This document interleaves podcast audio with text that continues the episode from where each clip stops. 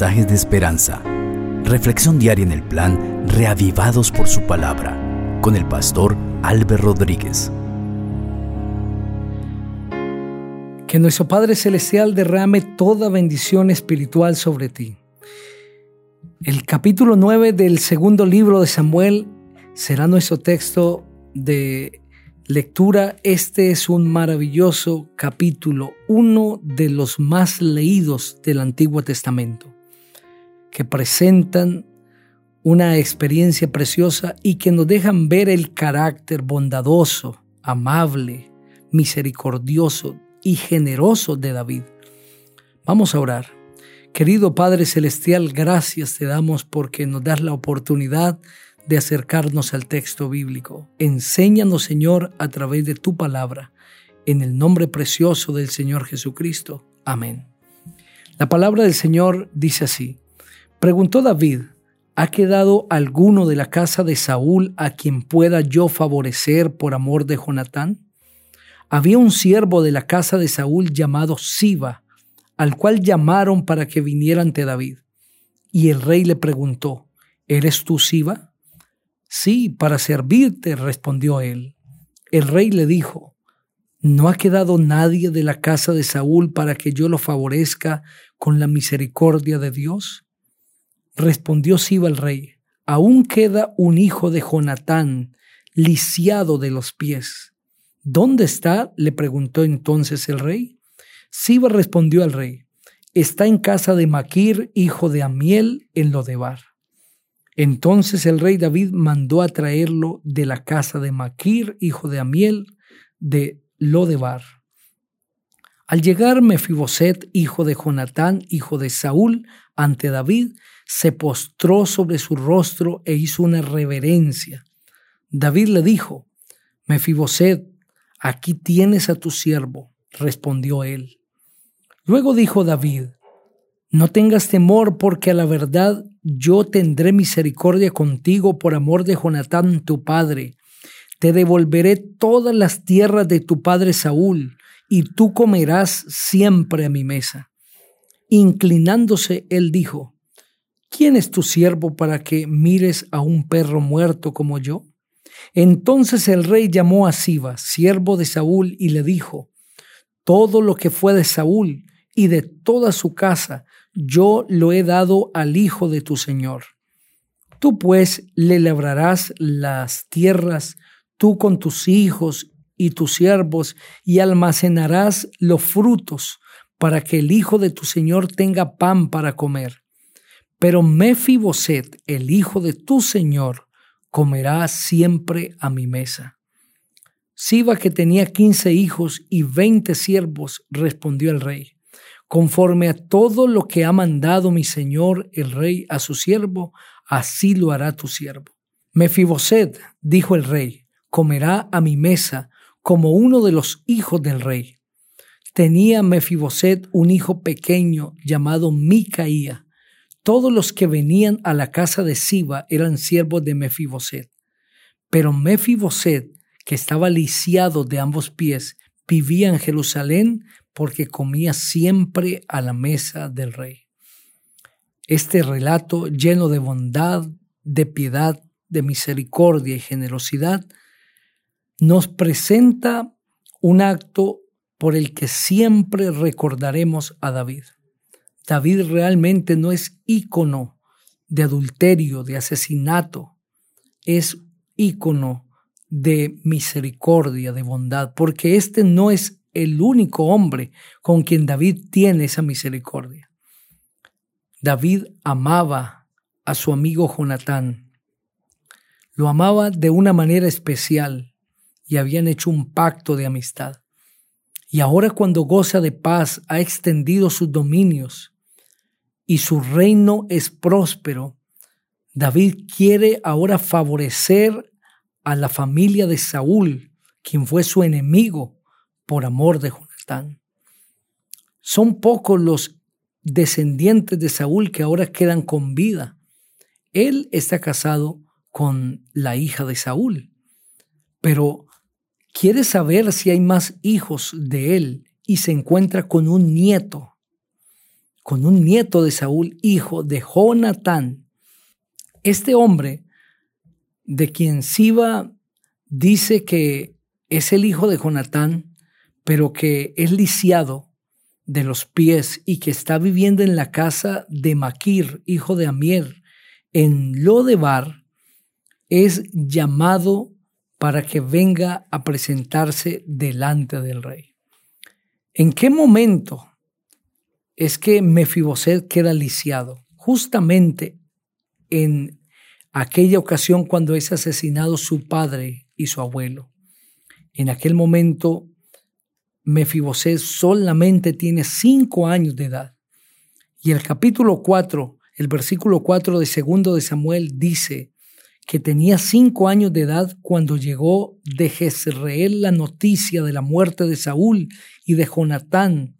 Su nodriza lo tomó y huyó, pero mientras huía apresuradamente se le cayó el niño y quedó cojo. Su nombre era Mefiboset por ese golpe, por ese accidente, cuando su nodriza quería salvarle la vida, porque al morir Jonatán, Saúl y sus otros hijos, todo Israel estaba ahora consternado y pensando que todos serían destruidos por mano de los filisteos. Por eso la nodriza huye, llevándose a Mefiboset, pero allí queda lisiado. Y no solamente queda lisiado, sino que tiene un nombre, un nombre que seguramente nadie quiere tener. Mefiboset significa vergüenza. Posiblemente por todo lo que había ocurrido en la vida de Mefiboset, le pusieron ese nombre. Su padre asesinado, su abuelo también, ahora lisiado de los pies, pues parecía que su vida fuera una vergüenza y por eso lleva ese nombre Mefiboset, vergüenza. Pero para completar el cuadro desastroso, se va a vivir a Lodebar, en casa de Maquir, hijo de Amiel. Lodebar significa ninguna cosa o tierra vacía, tierra infructífera, desértica. Allí vive Mefiboset. Noten, la vida de, Mefiboset es un desastre, es un fracaso desde nuestra perspectiva, huérfano, lisiado de los pies, con un nombre, vergüenza, y ahora vive en lo de Bar, ninguna cosa, tierra vacía, tierra infructífera, desértica, tierra que no produce nada, de dolor, de miseria. La vida de Mefiboset al parecer está acabada. Hasta que llega una noticia que cambia rotundamente su vida. El rey lo mandó a llamar. Ve, Mefiboset, porque el rey te llama. Seguramente acude con temor porque David es el enemigo de Saúl, o Saúl se declaró enemigo de David. Ahora David está reinando. Me va a matar, será. Estará pensando Mefiboset, pero no. David quiere tener misericordia de él por amor a Jonatán y quiere devolverle todas las tierras de Saúl. Y no solo eso, quiere que desde ese día en adelante Mefiboset coma a su mesa. Era un privilegio comer a la mesa del rey. Mefiboset recibe la reinstitución de tierras.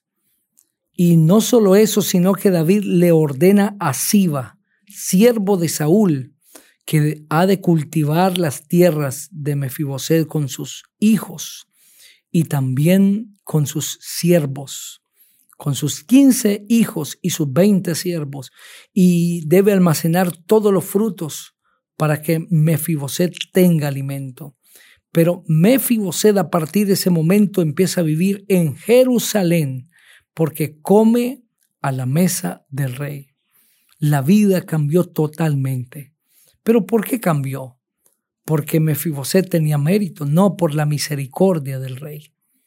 Porque el rey lo mandó a llamar, porque el rey tenía un propósito con él, porque el rey hizo un plan para favorecer a Mefiboset. Este capítulo es literal. Se vivió como está escrito en la Biblia. Sin embargo, este capítulo es tan estudiado porque tiene también una aplicación espiritual. David representa a Dios. Mefiboset representa a todo ser humano. Lodebar representa este mundo lleno de maldad y de miseria. Que el rey haya mandado a llamar a Mefiboset representa el Evangelio. Dios llama a toda persona para que coma su mesa, para que venga ante su presencia porque quiere tener misericordia de él, porque quiere actuar de una manera bondadosa. Y como cambió la vida de Mefiboset, así Dios también cambia la vida de sus hijos. No por méritos, sino por amor a Él mismo, por su gracia y por su misericordia. Seguramente tú estás escuchando este audio y sientes que tu vida está en lo de bar, en medio de la nada. Has luchado porque tu vida sea fructífera, pero no ha sucedido nada. Solamente ves desastres, errores, un futuro incierto. Hoy el rey te manda a llamar. El rey te invita para que vengas ante su presencia, porque quiere tener misericordia de ti, quiere cambiar tu vida, quiere que te sientes a la mesa con él, quiere devolverte lo que el mundo te ha quitado, lo que el enemigo te ha quitado, Dios te lo quiere devolver. Ve ante la presencia de Dios. Donde quiera estés, humíllate delante de Él. Búscale. Él tiene planes de bien para ti y no de mal. Él dice que si tú clamas a Él, Él te responderá y te enseñará cosas grandes y ocultas que tú no conoces. Tú necesitas de Dios.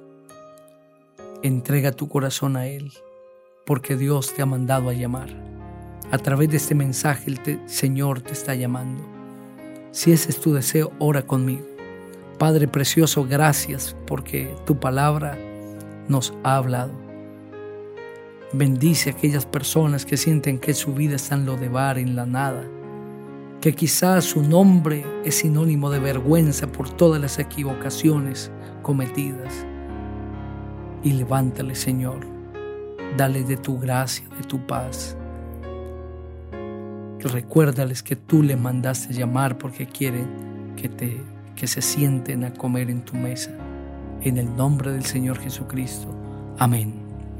Dios te bendiga.